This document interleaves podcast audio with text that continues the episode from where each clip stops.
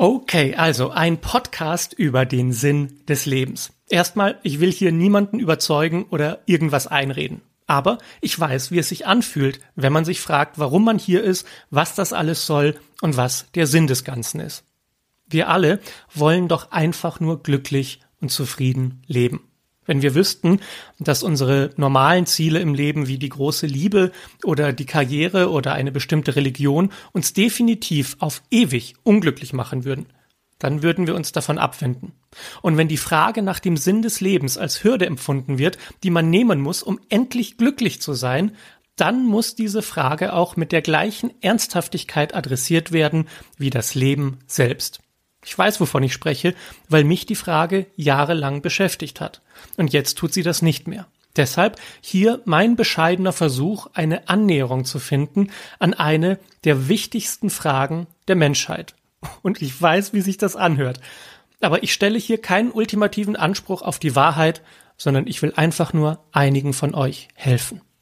Also, starten wir damit, dass die Art, wie die Frage gestellt wird, schon darauf hindeutet, wo man anfangen muss. Was ist der Sinn des Lebens? Wer so etwas fragt, spürt manchmal vielleicht eine gewisse Unzufriedenheit mit dem Leben oder einen latenten Unmut, solange die Frage nicht befriedigend beantwortet werden kann. Manchmal fühlt es sich so an, dass man irgendwie wütend ist auf, keine Ahnung, das ganze Universum, weil man hier ist, ohne jemals gefragt worden zu sein, ob man überhaupt damit einverstanden ist. Der Sinn des Lebens soll eine gute Erklärung dafür sein, warum man das alles mitmacht eine Art Handbuch dafür, wie man endlich in den Zustand der Zufriedenheit kommt. Interessant dabei ist, man will gesagt bekommen, was man machen soll, weil man es selbst ja nicht weiß. Wenn man also jemand ist, der sich fragt, was der Sinn des Lebens ist, dann deutet das darauf hin, dass man das Gefühl hat, dass man das eigene Leben nicht so richtig in der Hand hat, sondern dass man sich vom Leben gesteuert oder geleitet fühlt. Man sucht dann eine Erklärung dafür, wie man sich nicht mehr so hilflos fühlt. Und sogar bei dieser Erklärung hofft man dann, dass sie von außen kommt, also dass man darauf reagieren muss, statt zu vermuten, dass man irgendwie selbst drauf kommen könnte. Deshalb findet man es auch so unbefriedigend, wenn andere sagen, dass jeder Mensch seinen ganz eigenen Sinn im Leben finden muss. Man hat das Gefühl, dass das nicht stimmen kann, weil man sich selbst als Teil eines größeren Systems sieht, bei dem alles eine zugewiesene Ordnung hat. Das Universum hat auf eine bestimmte logische und gerechte Art und Weise zu funktionieren und deshalb muss der Sinn im Leben auch für alle gelten. Das kann man sich nicht einfach so erfinden. Ja? Wo kämen wir denn dahin? Es ist sogar noch vertrackter, denn weder ist Anarchie die Lösung, noch akzeptiert man die Möglichkeit, dass man die Antwort vielleicht gar nicht gut findet. Ne? Ganz ehrlich, niemand denkt, dass die Frage nach dem Sinn des Lebens eine Antwort haben könnte, bei der man sagt, ja, hoppala, aber das will ich ja jetzt gar nicht, das ist ja ein total dämlicher Sinn. Ne? Was soll man dann machen? Sich zum Sterben in die Ecke legen? Nein, man erwartet eine elegante, einleuchtende Lösung für das Problem, an die man sich auf ganz natürliche Weise halten möchte, weil man ja Teil des Lebens ist und wenn diese wichtige Information dann endlich kommt, dann macht alles Sinn und dann ist auch alles gut. Es wäre eine perfekte Lösung, wenn sie denn nur endlich mal käme. Wenn man sich also ein bisschen als das Opfer des Lebens sieht, bei dem ein guter Sinn einen retten würde, dann wäre jetzt der erste Schritt, sich anzuschauen, wo im Leben man sich gefangen fühlt. Das sind Fragen wie, wo zwinge ich mich zu etwas, was ich gar nicht will? Wo denke ich mir, das muss ich jetzt aushalten oder da muss ich durchhalten oder das kann ich mir einfach nicht erlauben? Wozu überrede ich mich selbst? Oder wo bin ich hart zu mir? Wo erfülle ich pflichtbewusst Erwartungen? Und wo stelle ich andere über mich selbst, weil ich es für nötig halte? Hier liegt ein wichtiger Schlüssel. Man macht das alles, weil man es für nötig hält. Weil man das alles tun muss, obwohl man eigentlich gar nicht so wirklich will, erwartet die innere Gerechtigkeit, dass es auf der anderen Seite dieses Müssens eine befriedigende Antwort dafür gibt, warum man das alles so lange über sich ergehen lassen soll. Wir sind praktisch in einer Zwickmühle. Wir zwingen uns zu einem Leben, das oft nicht sehr schön ist, und sehen keine andere Alternative, als zu hoffen, dass es eine Erklärung dafür gibt, warum man das alles tun soll. Die spannende Frage ist also, was man eigentlich wirklich machen wollen würde im Leben und es nicht tut, weil man denkt, man müsste das Leben ja so leben wie bisher. Ist die Lösung so einfach? Mach einfach, was du willst, dann bist du glücklich? Nein, und es gibt zwei sehr berechtigte Einwände. Erstens den, dass man ja nichts dafür kann, wenn man unglücklich ist, weil man Krankheit oder Ungerechtigkeit erlebt oder den Job verliert oder einfach schlimme Dinge durchmachen muss. Und zweitens, dass man vielleicht gar nicht weiß, was man wirklich will im Leben und dass einem der Sinn des Lebens ja nun endlich eine Antwort darauf geben soll. Das sind beides sehr gute Einwände und damit kommen wir zum zweiten Schritt. Gucken wir uns nochmal die Erwartungen an, die wir erfüllen sollen. Dieses Gefühl, ich mache das jetzt, weil es geht ja nicht anders. Erwartungen erfüllen wir nur dann, wenn wir sie für unvermeidlich halten oder selbst der Meinung sind, dass es richtig ist, dass man diese Erwartung an uns stellt. Würde ich jetzt erwarten, dass du jonglieren lernst und zwar auf einem brennenden Einrad, dann wäre das theoretisch machbar, aber du würdest es völlig zu Recht einfach nicht tun. Dann wiederum gibt es Dinge, die jonglieren wir freiwillig jeden Tag und völlig überfordert durch die Gegend. Es hilft also total, wenn wir uns ganz genau die Dinge angucken, von denen wir selbst überzeugt sind, dass wir sie so machen müssen. In der Psychologie nennt man so etwas Glaubenssätze. Wir halten Dinge für alternativlos, reagieren immer nach den gleichen Mustern und leiden dann unter den Ergebnissen. Wir trauen uns zum Beispiel nicht Nein zu sagen oder wir halten uns für nicht liebenswert oder wir denken uns immer, ah, ich kann das einfach nicht.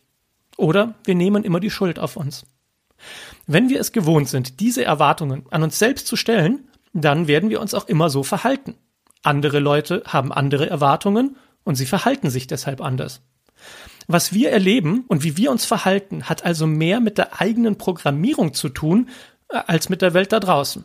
Es fühlt sich aber so an, als wäre die Welt da draußen schuld, dass wir so reagieren müssen. Das stimmt einfach nicht. Wenn wir erstmal damit anfangen, Glaubenssätze zu durchschauen, dann merken wir, dass sie auch einfach verschwinden können. Bei all den Dingen, die wir im Leben so tun, kann man grob zwei Kategorien unterscheiden. Es gibt Dinge, die wir machen, weil wir es von uns erwarten, und Dinge, die wir machen, weil wir es wirklich wollen. Versuch dich mal zu erinnern, was du gerne gemacht hast, als du ein Kind warst, was dir so gefallen hat, dass die Zeit wie im Flug vergangen ist und dass du ganz vergessen hast, dass die restliche Welt da draußen existiert.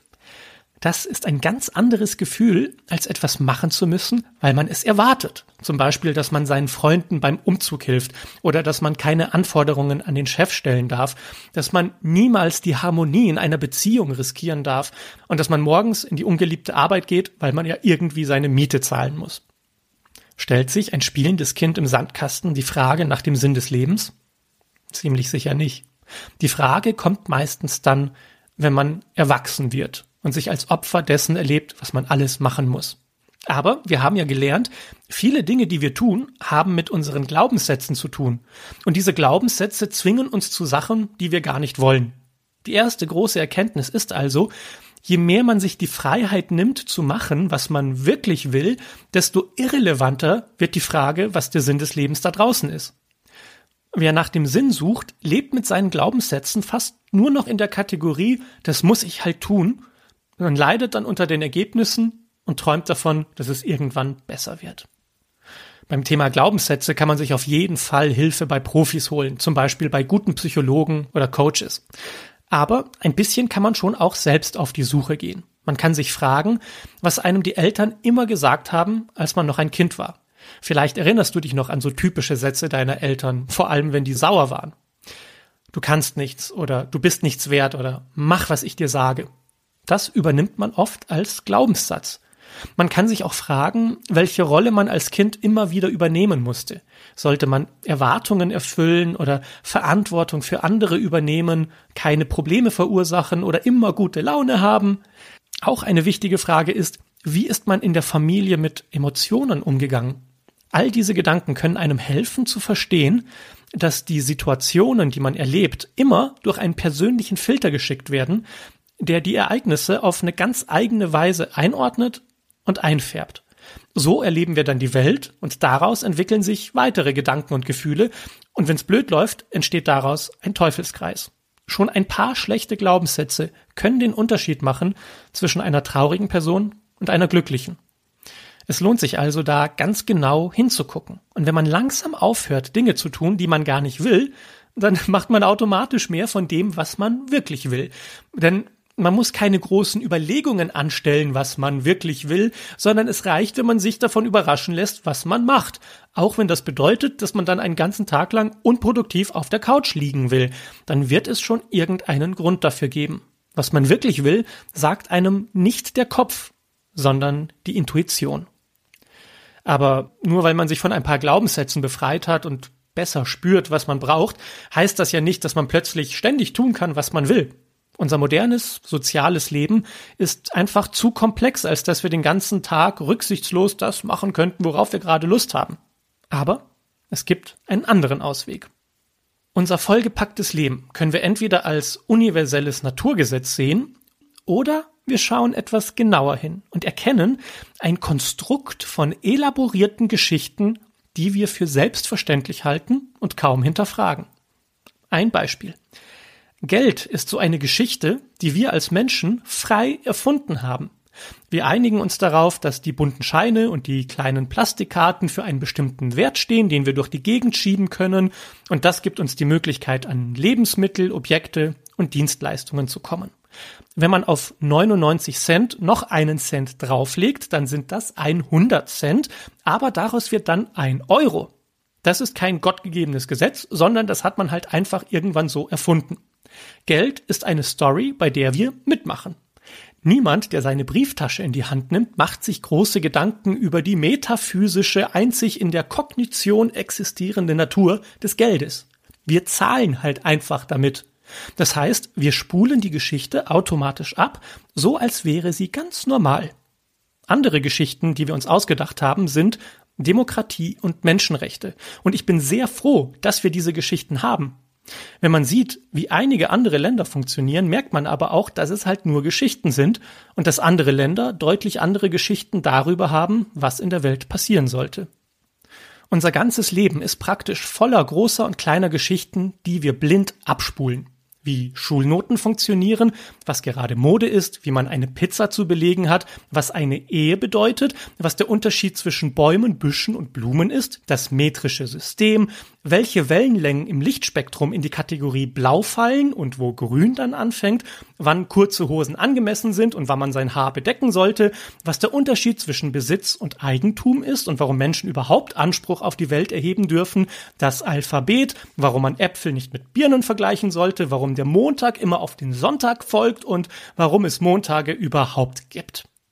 Wir merken also, ganz viel von dem, was um uns herum passiert, ist eine soziale oder kulturelle Geschichte, bei der wir alle mitmachen, und manchmal dominieren uns diese Geschichten so sehr, dass wir unter ihnen leiden, ohne zu merken, dass das eigentlich gar nicht nötig wäre. Es gibt diese kleine Story von dem Eremiten, der in einer Höhle lebt und der einen Tiger an die Wand malt, und er macht das so gut, dass er am Ende im Dunkeln sitzt und Angst vor dem Tiger bekommt. Wir malen auch ganz schön viele Geschichten an die Wand und wundern uns dann, dass wir gestresst sind. Also, was machen wir da? Wenn uns das komplizierte, anstrengende Leben mit all den Erwartungen über den Kopf wächst und wir uns wünschen zu wissen, was der Sinn von diesem ganzen Zirkus ist, dann könnte man Folgendes machen.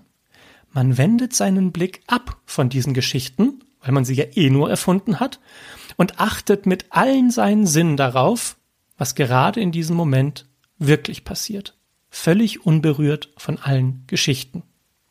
Allgemein kann man diesen Vorgang auch Achtsamkeit nennen und man kann ihn durch Meditation kultivieren. Freiheit kommt dann nicht dadurch, dass man noch mehr macht, sondern durchs liebevolle Loslassen. Statt sich mit Hunderten von Gedanken im Kopf auseinanderzusetzen, die eine Menge Probleme verursachen, fragt man sich einfach, was die Realität jetzt in diesem Moment ist. Und Realität ist einfacher, als man denkt. Da gibt es Ein- und Ausatmen, Licht, Schatten, Farben, zarte Gerüche, ein paar Geräusche, die vorbeischauen. Die Frage ist nur, wie lange wir diese Ruhe aushalten, bevor wir wieder in den Modus gehen, dass das Leben ja von uns erwartet und dass wir uns gar nicht leisten können, so lange in diesem Zustand der Ruhe zu bleiben. Wir haben Angst, dass das Leben uns entgleitet und deshalb erlauben wir uns dieses Glück nicht. Das kann man wunderbar beobachten. Sobald man sich irgendwo hinsetzt, fängt das Gehirn an, nach Gründen zu suchen, warum man nicht sitzen bleiben sollte, warum man etwas tun sollte. Diese innere Unruhe, die wir alle kennen. Deshalb brauchen wir so dringend Urlaub. Erst wenn wir nach einer sehr langen Reise irgendwo am Strand liegen, können wir unserem Gehirn erlauben, mal für zwei Stunden Ruhe zu geben, damit man ein bisschen das Leben genießen kann. Aber das Leben genießen zu können, hat nichts mit dem Strand zu tun, an dem man sitzt, sondern nur damit, wie wir unser Leben wahrnehmen. Stresst uns etwas oder gefällt es uns? Wollen wir es oder wollen wir es nicht? Wir müssen darauf schauen, wie wir reagieren. Welche Geschichten spulen wir automatisch ab, wenn wir unser Leben leben und in alltäglichen Erfahrungen stecken? Da kommen dann auch Glaubenssätze wieder ins Spiel. Die meiste Zeit verwechseln wir die Welt, wie sie wirklich ist, mit unserer persönlichen Vorstellung von der Welt. Und dann wundern wir uns, dass da draußen kein Sinn im Leben ist, der zu dem passt, was wir uns zusammengebaut haben. Aber das sind keine schlechten Nachrichten, sondern sehr gute, denn sobald wir diese Illusion durchschauen, erkennen wir, dass es nicht so sehr darum geht, wie die Welt wirklich ist, sondern was in uns passiert, während wir die Welt wahrnehmen. Und das löst praktischerweise dann auch noch unser Problem vom Anfang, nämlich, dass wir nicht ständig machen können, was wir wollen. Müssen wir auch nicht. Die geniale Erkenntnis, die hier entdeckt werden kann, ist ja folgende. Es geht weniger darum, was man macht, sondern wie man es erlebt. Wie fühlt man sich, wenn bestimmte Geschichten im Kopf ablaufen? Und wenn man sie schon mal durchschaut hat, kann man sie dann vielleicht auch einfach loslassen oder durch bessere Geschichten ersetzen. Lebensqualität hat weniger damit zu tun, ob man gerade am Strand sitzt oder im Büro, sondern was dabei im Bewusstsein abgeht. Und darüber hinaus kann man dann immer noch schauen, wann es sinnvoll ist, im Büro zu sein und wann man an seinem Leben lieber etwas verändern will. Vielleicht ist es ja ein überholter Glaubenssatz, wenn man denkt, dass man sein restliches Leben ins Büro gehen muss.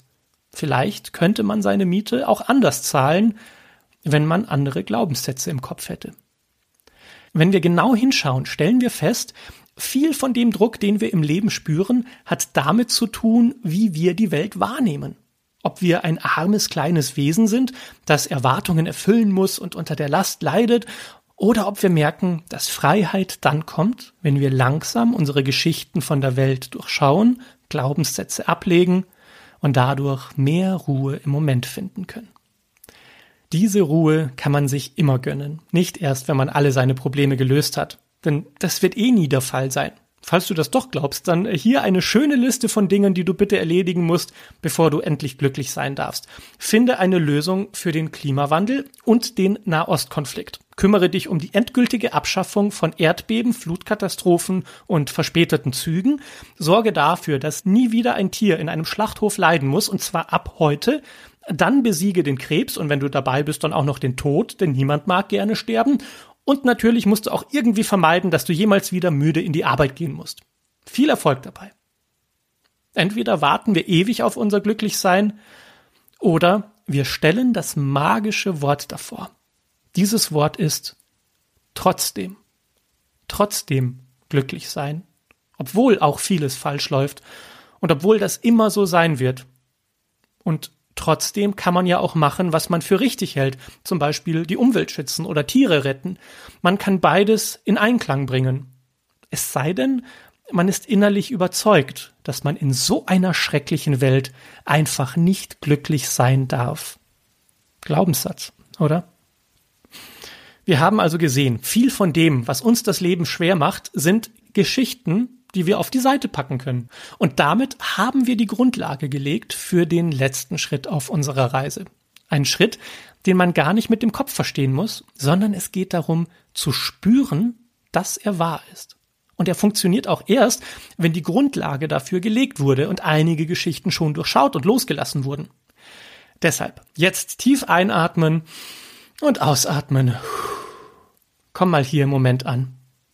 So der Sinn des Lebens hat mehr mit den Sinnen zu tun als mit einer abstrakten Idee.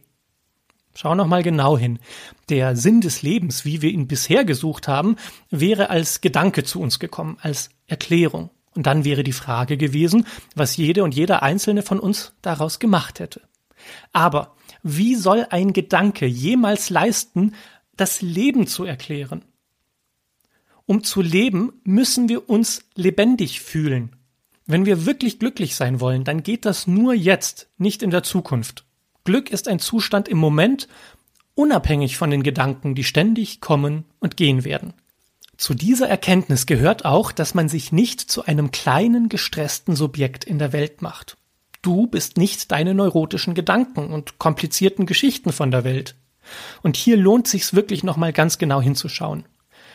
Du nimmst deine Gedanken und Geschichten zwar wahr, ja, aber du bist nicht deine Gedanken. Sie kommen und sie gehen, aber du selbst hörst dazwischen ja nicht auf zu existieren.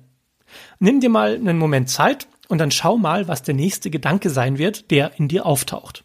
Und stelle fest, dass du vor diesem Gedanken auch ganz wunderbar existieren kannst. Also, was ist der nächste Gedanke, der auftaucht?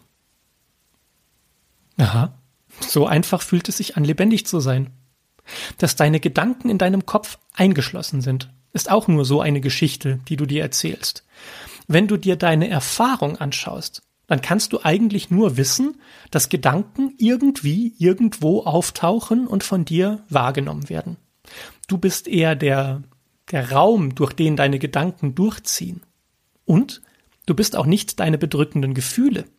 Die entstehen ja oft als äh, Konsequenz aus den Gedanken. Wenn man sich im Kopf Sorgen macht, dann spürt man irgendwann den Druck im Magen. Aber auch diese Gefühle tauchen auf und verschwinden wieder. Sie kommen und gehen, aber du bist die ganze Zeit da. Du nimmst das alles wahr, aber du bist nicht das Gefühl, du hast das Gefühl oder du erkennst das Gefühl. Man sagt ja, ich habe Sorgen oder ich habe Kopfschmerzen oder ich habe Hunger. Was ist das Ich, auf das du dich beziehst? Sorgen, Kopfschmerzen und Hunger tauchen auf und verschwinden, aber das Ich, auf das sie sich beziehen, das verschwindet nie. Du bist immer noch die gleiche Person, die du warst, als du vier Jahre alt warst, obwohl jeder Gedanke und jedes Gefühl seitdem verschwunden sind und jede Zelle deines Körpers sich ausgetauscht hat. Nicht mal auf den Körper kann man sich letztendlich beziehen, wenn man von Ich spricht. Wird Leitungswasser auf magische Weise zu dir, sobald du es trinkst? Oder bist du die Luft in deinen Lungen, ohne die du nicht überleben könntest, und wenn du ausatmest, atmest du dich dann aus? Jedes Mal, wenn du in den Spiegel schaust, siehst du ein klein wenig älter aus. Aber was auch immer dich im Spiegel erkennt, ist immer dasselbe. Und es fühlt sich nicht so an, als würde es altern, oder? alles, was du erlebst, findet im Bewusstsein statt. Aber wenn du dich von diesen Dingen, die durch dich hindurchrauschen, abwendest und guckst, was du wirklich bist, dann bleibt ja nur noch etwas übrig, das selbst keine Sache ist, nämlich die Erkenntnis zu existieren, das Leben selbst, die unerklärliche Wahrnehmung zu wissen, dass alles existiert, was gerade existiert. Es gibt in diesem Wissen keinen Unterschied zwischen deinen Gedanken und Gefühlen, den Geräuschen, die du hörst, den Sinneseindrücken, die du spürst, egal ob es ein Grummeln im Magen ist oder der Wind und die Sonne, die du spürst oder das Vögelchen, das am Fenster zwitschert oder der majestätische Ozean, wenn du am Strand stehst und in die Ferne blickst. Du bist der Raum, der alles wahrnimmt. Deine innere Welt und das, was du bisher als die äußere Welt wahrgenommen hast. Ich behaupte hier nichts über die tatsächliche, letztendliche Realität der Dinge oder den Urknall, aber wenn dich in deiner Erfahrung Probleme quälen, dann guck dir deine Erfahrung genau an. Sei da mal ruhig richtig pragmatisch. In so einem Moment merkst du, dass du eben nicht das arme kleine Subjekt in einer großen bösen Welt bist, sondern dass das Subjekt immer nur ein Gedanke war, an dem du kleben geblieben bist, auch so eine Art Glaubenssatz, den du mit der Realität verwechselt hast. Nochmal, ich sage nicht, dass du als Person die ganze Welt bist oder dass dein Körper nicht existiert. Ich sage nur, dass der subjektive Unterschied zwischen dem, was wir für uns halten und der ganzen restlichen Welt viel kleiner ist, als wir annehmen. Dass wir die Welt nicht kontrollieren können, ist uns klar. Aber wir können auch unseren Herzschlag nicht kontrollieren und auch nicht, welche Gedanken aufsteigen. Wir können nur in diesem Gefühl baden, dass alles existiert, was wir wahrnehmen können. Nicht mehr und nicht weniger. Was ist, ist. Und in dieser Erkenntnis liegt die größte Freiheit überhaupt. Alles taucht auf und reagiert aufeinander, ohne dass da jemand gestresst am Steuerpult sitzt und entscheidet. Dein ultimatives Sein kann nicht gestresst sein. Du kannst nur Stress wahrnehmen, wenn du irgendeine Geschichte hast, die blöd läuft. Und wenn dir das klar wird, dann wirst du auf Stress oder Wut oder Verzweiflung auch automatisch anders reagieren. Sie verschwinden schneller und andere Dinge tauchen auf. Alles kommt und geht. Und genauso kann das Leben keinen objektiven Sinn von außen bekommen, weil der ja auch nur kommen und gehen würde. Nur das Leben selbst ist immer da und damit auch der Sinn. Ich weiß, man kann nicht rund um die Uhr auf dieser Ebene bleiben. Früher oder später verliert man dieses Gefühl und dann ist man wieder ein ganz normaler Mensch und hat seine ganz normalen Probleme und fragt sich, was der Sinn des Lebens ist. Aber die Antwort ist nicht irgendwo da draußen, sondern in dem Moment, in dem du wahrnimmst, dass du existierst, dass du einfach bist und dass die wahre Natur deiner Existenz in diesem Moment die Zufriedenheit ist, die du sonst immer draußen in der Welt suchen würdest, durch Dinge, die kommen und gehen. Es ist eben nicht die nächste Küchenmaschine oder der nächste Urlaub, der dich glücklich machen wird, sondern genau dieses Gefühl der Zufriedenheit. Jetzt, in diesem Moment, wenn du alles Komplizierte beiseite lässt. Und ein glückliches Leben bedeutet, sich zu erinnern, immer wieder zu diesem Moment zurückkommen zu können. Es ist nicht so, dass du ihn verlierst und zurückgewinnen musst. Er ist immer da, Du vergisst es nur manchmal. Das Leben ist viel größer und viel einfacher, als du bisher dachtest. Und du bist das Leben. Was sollst du denn sonst sein? Wenn wir genau hingucken, ist das Leben eine geradezu mystische Erfahrung, die man nicht erklären kann und die einfach im Bewusstsein stattfindet, was auch immer das Bewusstsein sein mag. Das reicht vollkommen, denn das kleine arme Ich, das verzweifelt gesucht hat, verschwindet in der Feststellung, dass die Natur des Daseins darin besteht, zu merken, dass man alles ist, was man erkennen und erfahren kann. Diese Freiheit bedarf keiner Erklärung, sondern nur des Erlebens. Der Sinn des Lebens ist das Erleben des Lebens mit allen Sinnen. Und die ganzen komplexen Probleme und Geschichten des Menschseins, die unser Gehirn so produziert, die kommen dann noch obendrauf. Aber man kann sie auch einfach auf die Seite schieben und im Moment bleiben. Die ultimative Frage ist doch, warum gibt es überhaupt alles? Dich, mich, Atome, Licht, die Existenz, das Universum, endlose Multiversen, die Zeit und die Ewigkeit und das Leben. Na, es gibt alles, weil es sonst gar nichts gäbe. Wenn es das Göttliche wirklich gibt, das ultimativ Größte, fragt es sich dann auch, warum es am Leben ist? Alles taucht irgendwie letztendlich unerklärlich auf, statt nicht zu existieren. Und diese Feststellung ist in ihrer Tragweite immens und die ultimative Antwort und Befreiung. Dass es überhaupt etwas gibt, ist Grund genug, um dabei sein zu wollen und es zu erleben. Da gibt es nichts Grundlegendes zu tun oder zu erreichen oder zu erwarten. Es gibt nur Staunen. Wenn man dieses Gefühl kultiviert, mit all seinen Sinnen wirklich spürt, dann braucht man keinen zusätzlichen Sinn mehr. Denn dann endlich ist Staunen mehr als genug. Staunen, wie eine Himbeere schmeckt und dass sie überhaupt schmeckt. Staunen, wie die Farben der Wolken sich im Abendlicht verändern. Staunen, wie es sich anfühlt, wenn man von einem geliebten Menschen oder Tier angesehen wird. Staunen, wie Musik im Körper zu spüren ist. Staunen, wie es Klick macht, wenn man etwas wirklich versteht.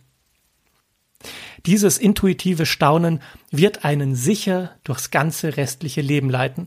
Und dieses Staunen kann man gar nicht mühsam kreieren oder erzwingen, sondern Staunen entsteht automatisch, wenn man sich selbst vergisst und eins mit seiner Erfahrung wird.